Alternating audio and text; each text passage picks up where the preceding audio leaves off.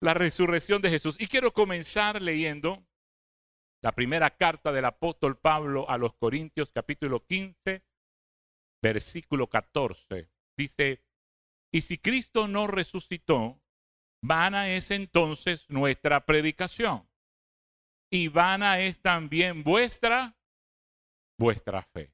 Pablo le está diciendo a la iglesia entonces, si Cristo no resucitó, vana es entonces nuestra predicación y vana es también vuestra fe. Dios no está muerto. Bueno, hicimos un recorrido este mes rápidamente en cada entrega acerca o por la vida de Jesús desde su nacimiento, los acontecimientos que rodearon el nacimiento del Señor. Hablamos en parte de su ministerio y sabemos que faltaron muchas cosas por decir con respecto al ministerio de Jesús, porque si pudiéramos escribir todas las cosas que Jesús hizo, pues no alcanzaría libros, las páginas, el tiempo tal vez para leerlo, cómo pudo condensar tanta obra ministerial en tres años y medio. Cómo pudo condensar, obtener tanto contenido, pero los evangelistas o dentro de los evangelios y algunos apóstoles como, apóstoles como Pablo nos dio luces a través de sus escritos de la obra y el ministerio del Señor Jesús. Y es que es tan importante hablar acerca de su nacimiento, de su ministerio, para tener ese modelo de cómo nosotros vamos a servir al Señor. Importantísimo hablar de su muerte e importante hablar acerca de su resurrección, porque así como es de importante su nacimiento, la muerte y la resurrección son el centro del Evangelio. Amén. Así como es de importante su nacimiento, pastor, pero es que Él se hizo hombre. Emmanuel, Dios con nosotros. No hubiese podido ser su muerte si no nace como uno de nosotros. Para tomar nuestro lugar y demostrar que aún siendo hombre, fue tentado en todo, pero sin pecado. Su muerte nos limpia de todo pecado, pero su resurrección es nuestra esperanza para la eternidad. ¿eh? En esto se centra el Evangelio de Jesucristo. En esto se sentan las buenas nuevas de salvación, en que se hizo hombre y se despojó de toda su gloria y vino para ser como uno de nosotros y vivió en carne propia nuestros padecimientos, nuestro dolor. Sentir angustia en algún momento, llorar por sentir tristeza cuando un ser querido había partido. Tener compasión por aquel que necesitaba de él, por aquel que pasaba hambre, por aquel que estaba enfermo, por aquel que fue rechazado, menospreciado se hizo como nosotros y llegó a la muerte y su sufrimiento a la muerte de cruz. Pero hoy vamos a hablar que al tercer día Él resucitó de entre los muertos. Y hoy podemos cerrar esta serie como aquellas personas en la película declarando, Dios no está muerto. Él vive y reina por los siglos de los siglos. Es nuestro Señor, es nuestro Salvador. Él no está muerto.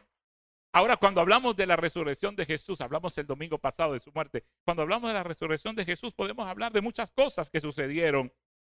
Y los cuatro evangelistas, Mateo, Marcos, Lucas, Juan, escribiendo los evangelios, mencionan muchas cosas que sucedieron, pero hoy queremos tomar cuatro aspectos de esta historia, de la historia de la resurrección, de lo que ocurrió antes, durante o después de la, de la resurrección.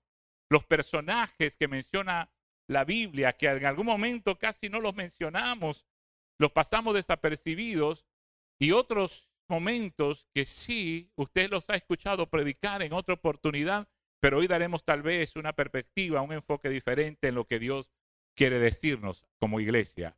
Amén. Claro que la muerte y la resurrección del Señor fue profetizada. La resurrección fue profetizada y David habló de ella, Isaías, Daniel. Estaban hablando de cuando el Señor, el mismo Señor Jesús, habló acerca de destruyan este templo y en tres días lo levantaré. Quiere decir que era el cumplimiento, así como en el nacimiento, en la muerte, en la resurrección también había un cumplimiento, existía un cumplimiento profético. Él, pagó eh, nuestros pecados, nos dio vida eterna y todo esto fue obtenido a través de su muerte y a través de su resurrección. Míralo como lo dice el apóstol Pablo en la misma primera carta de Corintios capítulo 15 versículo 21. Dice, porque por cuanto la muerte entró por un hombre, también por un hombre la resurrección de quiénes? De los muertos. Porque por cuanto la muerte entró por un hombre, el hombre fue Adán, también por un hombre, no dice entró la vida, entró la resurrección de los muertos. Y en la nueva versión internacional, acabamos de leer, leer la versión del 60, el apóstol Pedro nos dice en el capítulo 1, versículo 3, por su gran misericordia nos ha hecho nacer de nuevo mediante la resurrección de Jesucristo para que tengamos que una esperanza viva. Usted y yo podemos tener una esperanza viva, latente, porque Cristo resucitó y mediante la resurrección de Él nos ha hecho resucitar a nosotros también. Y nos hará resucitar a nosotros también. Mire, ya casi no se habla de muchos detalles de la resurrección. De hecho, hemos visto, no de una manera generalizada, pero cada vez vemos más a la gente obviando una semana mayor, como le hemos llamado, obviando un tiempo como este, aprovechando las vacaciones y tal vez no nos acordamos de Dios en este tiempo. No nos acordamos del Señor, de su sufrimiento y de todo lo que pudo haber ocurrido durante esa Semana Santa que llamamos o Semana Mayor. Y así como vamos obviando esto, vamos obviando algunas historias de la Biblia, pero buscando allí, escudriñando, porque escudriñar significa, mira, examinar algo, buscar así en lo profundo.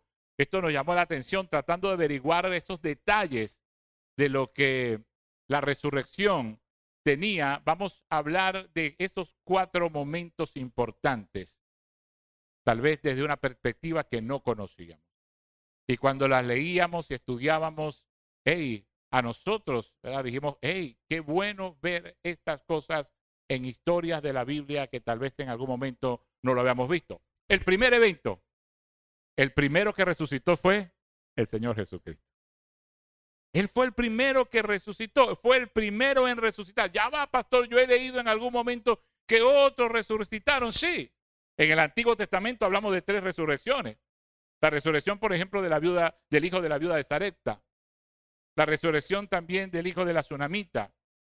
Y uno de los que más me llama la atención porque pues no hay un procedimiento, digamos, espiritual, religioso o de fe en algún momento, porque algunos dicen, no, tú oras por un enfermo y no resucita, porque, o no, o no, o no sana porque no hay fe, no se tiene fe.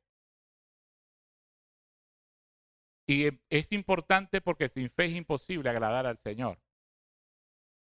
Pero hubo un hombre oró por un profeta, ora por el hijo de la viuda de Zareta, otro por el hijo de la tsunamita. Pero el tercer evento de resurrección en el Antiguo Testamento se trata de unas personas que fueron a, enterrar a un, muerto, a, colocarlo y lo colocaron y el muerto lo colocaron en el mismo lugar donde estaban los huesos de Eliseo. Y cuando el muerto sin fe y quienes lo iban a enterrar también sin fe, tal vez, lo colocaron allí y al tocar los huesos de Eliseo, el hombre resucitó. Entonces eso llama mucho la atención, ¿cierto? Nadie oró, nadie invocó, nadie dijo sopla espíritu de vida o aliento de vida, nadie tocó su cabeza, nadie exclamó para que él resucitase, lo colocaron y al tocar los huesos el hombre resucitó. Qué susto. Qué susto, ¿verdad? En algún momento lo he contado, algo hace muchos años, estando yo muy muchacho en el barrio, muere una señora, llevan el, el hospital, está de paro. Entonces llegan, preparan todo y están allí, está el servicio como era antes en las casas de las personas, o por lo menos en los barrios era así, y de repente se escucha un algarabí, un, un susto, unos gritos. Y es que en el momento que estaban oficiando allí para salir al entierro, se movió la mujer dentro de... Yo no digo que, me, que lo vi, no me dejaron verlo, pero me lo contaron así cerquitica. Era como a media cuadra de mi casa. Y eso hubo un, y hasta en la prensa salió. Imagínese ese susto, lo que le tenemos miedo a los muertos. Confiésese. Y aquí hay muchachos chiquitos, no van a poder dormir esta noche. A ver los adultos. Yo no sé qué empeño tenían nuestras abuelas de hablar de la sayona a las 11 de la noche. ¿Qué cosa tan? ¿A cuánto les pasó? Y yo no sé en qué radio ponían la historia del silbón. ¿Cuánto le escucharon? Pero ¿verdad que eso no lo ponían a las 10 de la mañana? ¿A qué hora lo colocaban? 10, 11 y empezaba la conversación y empezaban los cuentos de la abuela. Es que en mi pueblo es que una vez es que salía el hachador. Dios mío, ¿qué es ese? Algunos nerviosos estarán aquí, pastor, no los invoque. Los muchachos ni saben de eso, pero no se vayan a asustar. Pero a algunos les tenemos miedo. ¿verdad? Y imagínese una persona que usted sabe que está muerta, se levante, usted no va a decir, gloria a Dios, resucitó, usted va a pegar la carrera. Levante la mano conmigo. ¿Cuánto van a correr? Yo les voy a ganar porque tengo las zancadas más largas. Voy a correr más que usted. ¿Eh?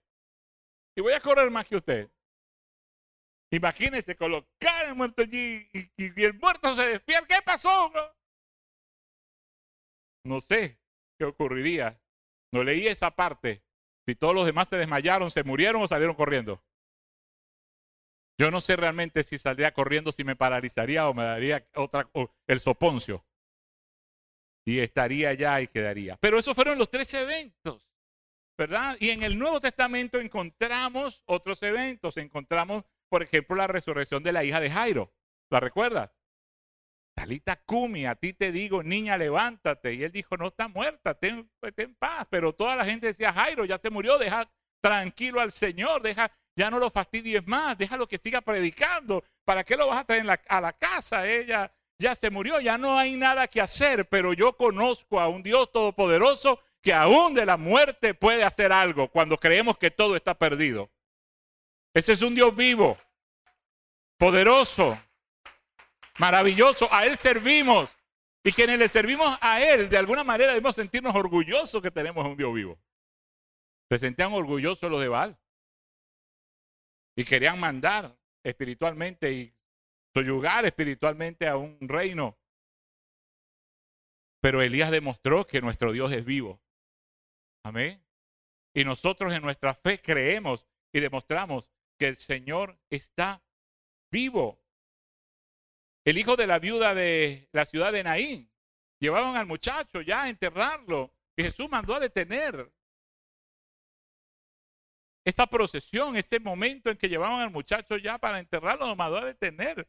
Jesús tuvo tal vez compasión, vio a su mamá, la mamá de este, de este muchacho llorando y todos los endechadores que lloraban porque les pagaban o lloraban porque en verdad sentían algún dolor, pero Jesús detuvo eso y detuvo aquello que parecía que ya había terminado, aquello que no tenía esperanza, que lo único que quedaba era enterrarlo, era engavetarlo, era renunciar a aquello. Y Jesús cuando llega y se aparece en un escenario como este, tiene el poder de transformar todo. Porque si Cristo no hubiese llegado a nuestra vida, ya estaríamos engavetados. Nuestros sueños, nuestros proyectos, nuestros matrimonios, nuestras familias, estaríamos muertos. Pero es que el Señor siempre llega a tiempo, aun cuando tú crees que ya es tarde. Dios siempre llega a tiempo. Encontramos al hijo de la viuda de Naí entonces y encontramos a esa gran resurrección, donde después de cuatro días el Señor se para delante de una tumba y dice, quiten la piedra ahí, exclama, Lázaro, come on here. Me perdona Héctor, es mal inglés. YouTube acá. Ven, ven, sal. Sal fuera. Todo el mundo estaría así esperando. ¿Será qué va a pasar? Esto está hediondo. Pero pasó. Por esas palabras que le dijo el Señor a sus hermanas, el que cree en mí, aunque esté muerto, vivirá. Amén. El que cree en mí, aunque esté muerto, vivirá. No morirá eternamente. Esa es mi esperanza. Y la esperanza que tengo de abrazar a aquellos mis seres queridos que ya se fueron. El que cree en mí, aunque esté muerto, vivirá. Y encontramos la resurrección de Jesucristo en el Nuevo Testamento también. Entonces estamos hablando de seis resurrecciones antes. Y entonces, ¿por qué usted dice, pastor, y la Biblia dice que Cristo fue el primero en resucitar? Mira cómo lo dice Colosenses 1.18 en la versión eh, Dios habla hoy. Pero lo cierto es que Cristo ha resucitado. Él es el primer fruto de la cosecha. Ha sido el primero en resucitar. Esta es la versión Dios habla hoy de Primera de Corintios 15, 20. La de Colosense dice, además, Cristo es la cabeza de la iglesia, que es su cuerpo, que es el principio, Él, que es el principio, fue el primero en resucitar para tener así el primer puesto en todo. Cristo tiene el primer puesto en todo. Amén. Él es la cabeza de esta iglesia. Amén. Y Él ocupa el primer lugar en esta congregación. Cuando ocupa el primer lugar en la vida de cada uno de nosotros. Y cuando ocupa el primer lugar en cada hogar que está representado aquí. Entonces Cristo es el primer lugar. Y Él resucitó para ser el primero. ¿Te das cuenta? Tú puedes decir, bueno, Cristo resucitó para darnos esperanza, Cristo resucitó para que nuestra fe no sea en vano, pero también Cristo resucitó para ser el primero. Y cada vez que coloques a Cristo o a Dios en un segundo plano y en un segundo lugar de tu vida y comiences a tomar decisiones sin consultarle a Él, recuerda que Él no está muerto, que Él resucitó para ser el primero. ¿Cómo serán nuestras vidas si realmente Cristo fuese el primero? El que va delante de nosotros, el que va abriendo caminos, el que va abriendo brechas, el que va haciendo brechas. ¿No te parece que sería más fácil tu vida? ¿No sería más fácil la crianza de tus hijos? ¿No sería más fácil llevar tu matrimonio, este bacalao. ¿No te sería más fácil sobrellevar esa relación? No, pastor, mi esposa es muy buena gente y mi esposa ni se diga. Sí, porque están aquí, va a decir lo contrario. ¿No es más fácil llevar tus negocios y tus finanzas en un tiempo de crisis cuando el Señor va delante de ti? Cuando va de primero en nuestras vidas. Todo debe ser diferente, sin obviar lo que Jesús dijo que tendríamos aflicciones, pero todo debe ser diferente. Al leer estos versículos, entonces, hay algo que parece que no encaja porque hay unos versículos que dicen que gente resucitó primero, pero la diferencia entre la resurrección de Jesús y la de los seis personajes previos es que la muerte y la resurrección de Jesús tuvo un alcance universal. Otros resucitaron, y volvieron a morir. Y ahí se acabó. Ahí tenemos la historia. Todos los que resucitaron antes de Jesús, todos murieron porque resucitaron con un cuerpo corruptible nuevamente y ese cuerpo envejeció, ese cuerpo siguió deteriorando, siguió su proceso evolutivo en su vida. Pero cuando Cristo resucita, resucita con un cuerpo incorruptible y resucita para marcar y tener un alcance universal con su resurrección. Es una resurrección diferente. Cristo resucitó para ser el primero y resucitó eternamente. Amén. Y por eso es nuestra esperanza. Porque esa tumba quedó vacía para no volverse a llenar. Amén. Ese lugar quedó vacío para no volverse a llenar. Porque Cristo vive y reina por los siglos de los siglos. Amén. Esa es nuestra fe. Entonces el primer evento es que Cristo resucitó primero. Y resucitó para ser el primero en todas las cosas. El segundo es esa historia del camino de Maús que a mí me, me llama mucho la atención porque luego de la muerte de Jesús, Y aunque tal vez en algún momento anunciaron y ya habían escuchado que había resucitado, hey, camino de Maús, estaban dos de sus discípulos caminando y el Señor comienza a caminar con ellos.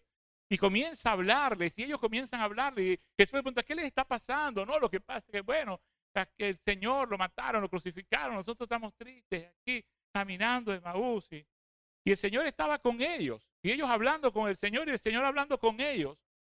Pero cuando hablaban con Jesús, algo ardía en sus corazones, pero ellos no entendían, no llegaban a percibir, no alcanzaban a entender que el mismo Maestro, Cristo resucitado, estaba caminando con ellos. Y en verdad estos dos seguidores conversaron con el Señor, caminaron con el Señor, mas no le conocieron. Se le presentó a María Magdalena a, los once discípulos hay episodios que se hablan de esto, pero los que van camino de Maús en ese momento no reconocieron que estaban caminando con el Señor. Y sabes, muchas veces la depresión lo que produce es esto, una falta de fe. La depresión, una falta de esperanza. No solamente una falta de energía, una, falsa, una falta de, esperanza, de, soñar, de creer, de tener ánimo para, sino que la depresión también ataca espiritualmente nuestra fe nuestras convicciones. Ataca y coloca en nosotros la duda. Cuando estás deprimido, cuando estás triste, y especialmente los discípulos que vieron que el ministerio de Jesús aparentemente se había terminado, el ministerio de ellos aparentemente también, ya no iba a estar el Señor enseñándoles, estaban viviendo un luto, un duelo, una tristeza, y es muy normal que durante un duelo, la pérdida de un ser querido, tú experimentes una tristeza profunda. También se experimentan otras emociones, puedes experimentar rabia, molestia en algún momento cuando alguien ha partido de esta tierra y te queda una sensación tal vez no solo de tristeza, sino como de molestia, de sentir que es injusto la forma, ¿por qué sucedió, Señor? En algún momento lloraba al Señor y habían pasado muchos años y oraba al Señor. Y una mañana me levanté y tenía días así como con un mal humor y tenía días así como con ganas de reclamar. Oraba al Señor, pero no reclamaba nada. Pero uno de mis devocionales, hincado allí en mi sala, oraba al Señor. Y decía, me hace falta algo, me hace falta, me hace falta mi mamá. Necesito un consejo de ella, necesito un abrazo, necesito, y no se vaya a reír, lo voy a decir totalmente serio, necesito que me haga unas migas de leche, que me consienta, Necesito volver a verla, abrazarla. Y comencé a reclamar al Señor y decirle, ¿por qué te la llevaste tan joven? Si era una misionera, si era una mujer entregada al ministerio, si era una mujer que predicó tanto tu palabra, ¿por qué tan joven? ¿Por qué? Y el Señor me habló.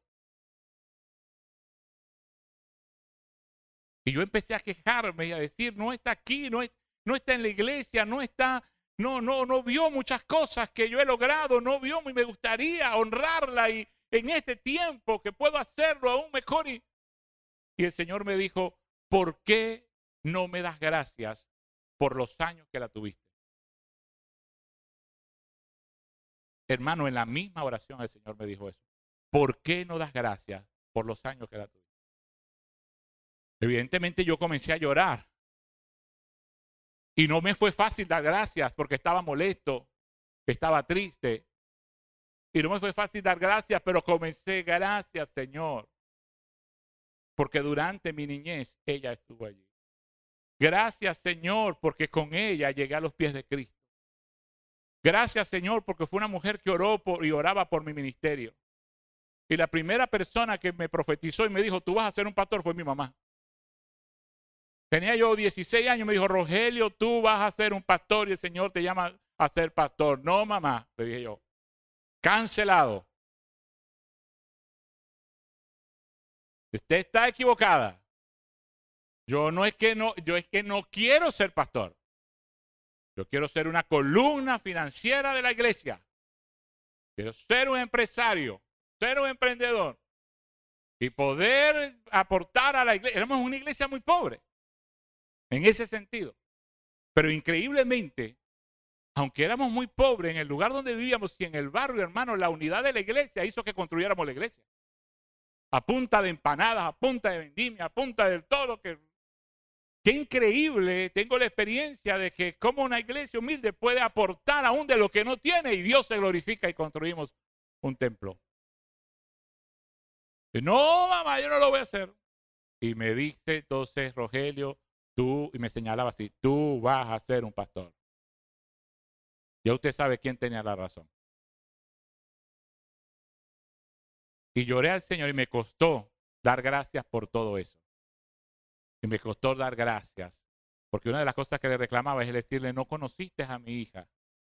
No, no pudiste conocer a mi hija. Señor, no conoció a mi hija. No, y, mi hija es igualita a mi mamá. De, todos los nietos, el que, que más se parece es mi mi mamá. Terminé de dar gracias y la acción de gracias hace que te llene un sentimiento de bienestar interno y hace que la paz que sobrepasa todo entendimiento venga a tu vida cuando oras con acción de gracia. Y tal vez para salir de ese dolor, de esa rabia, estás necesitando es dar gracias. En vez de quejarte por los años que no estuvo esa persona, es dar gracias por todos los años que sí estuvo. Amén. Comienza a dar gracias. Mi papá solo estuvo cinco años.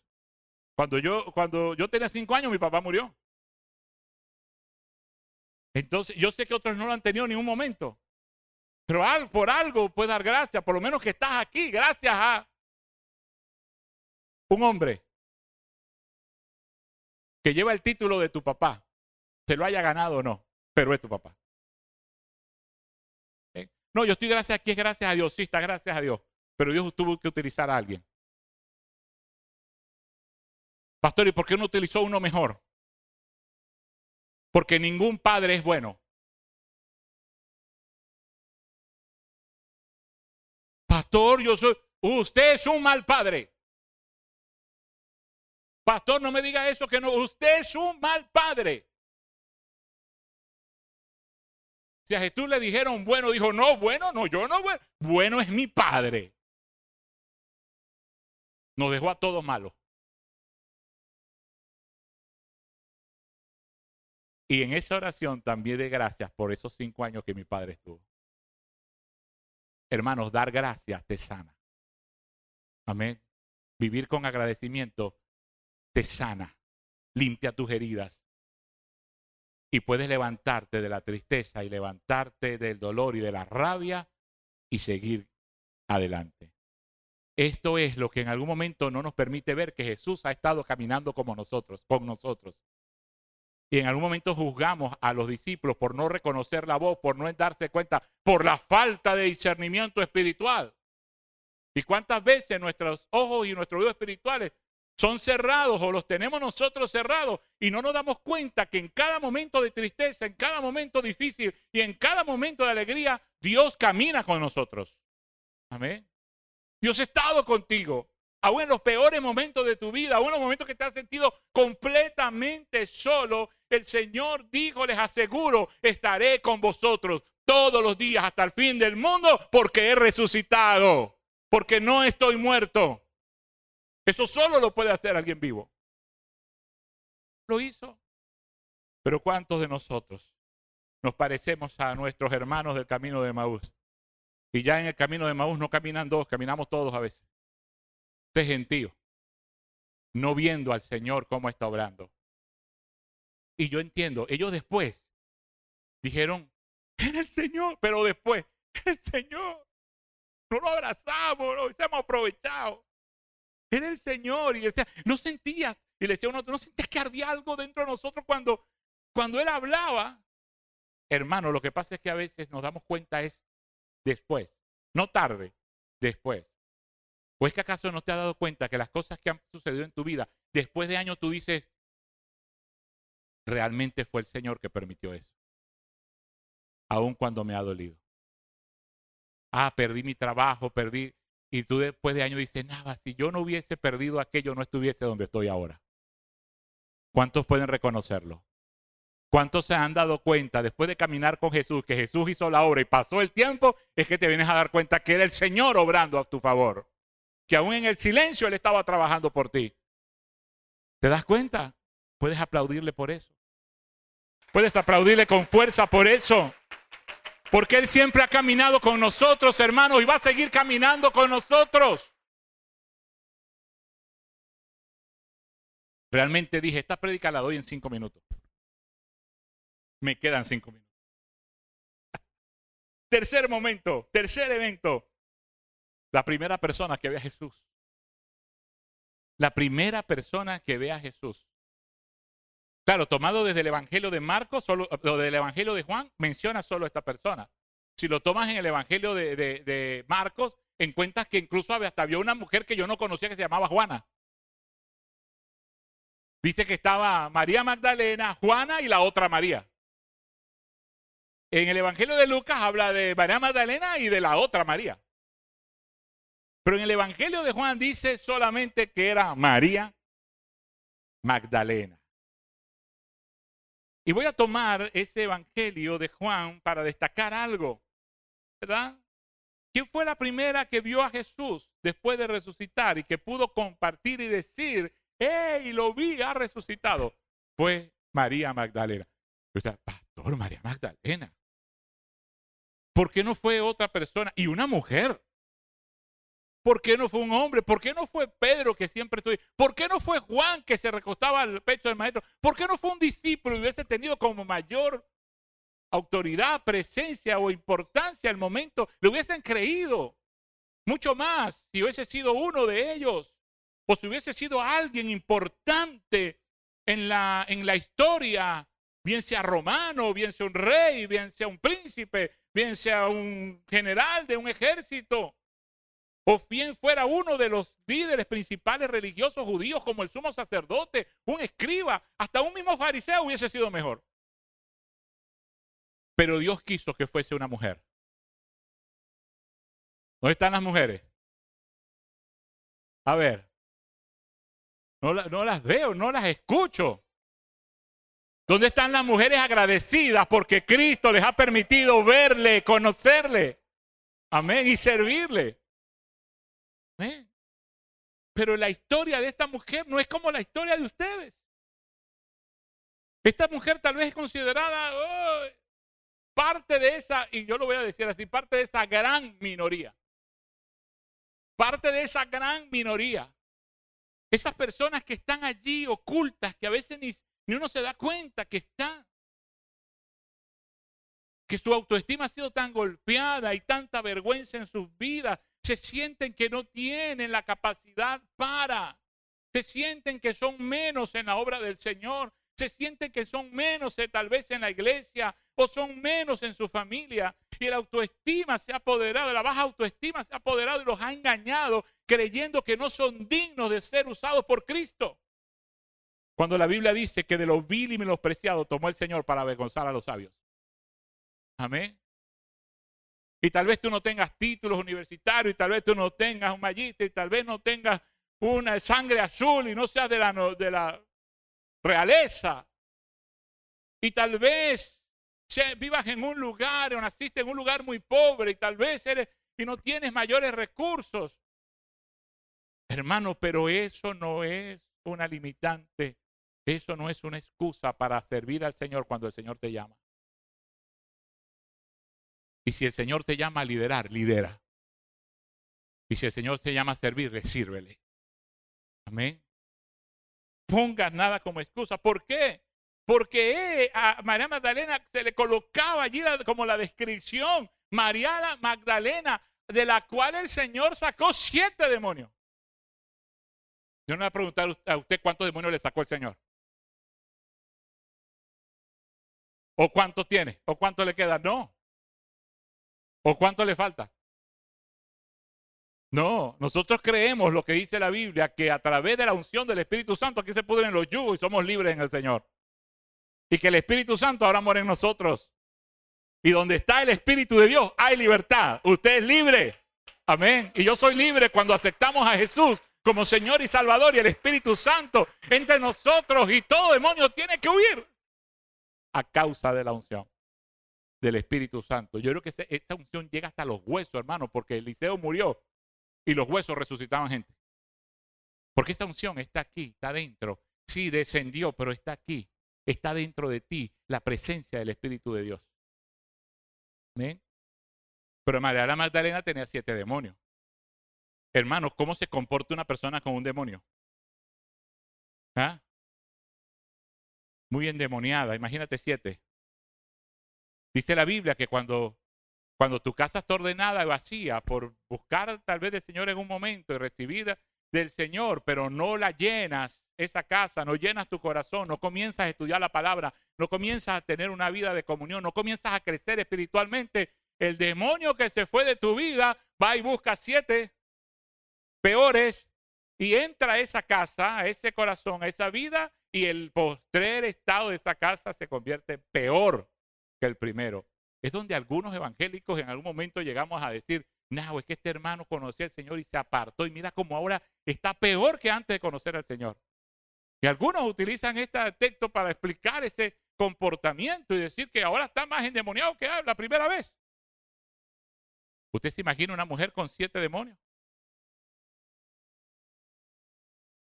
Ah, iba a decir algo malísimo.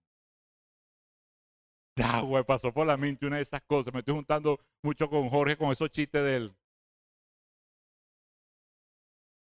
Casi que lo digo. Me tuve una tentación, pero es que, mire, ya toma agua.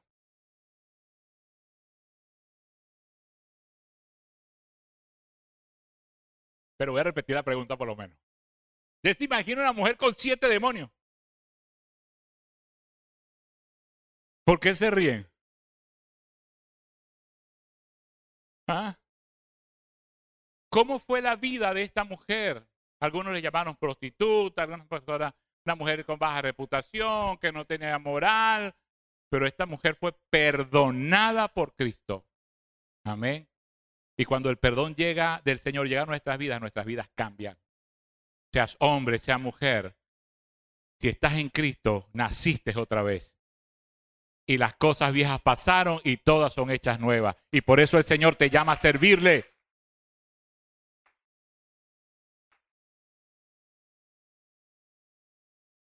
Siete demonios, una vida terrible.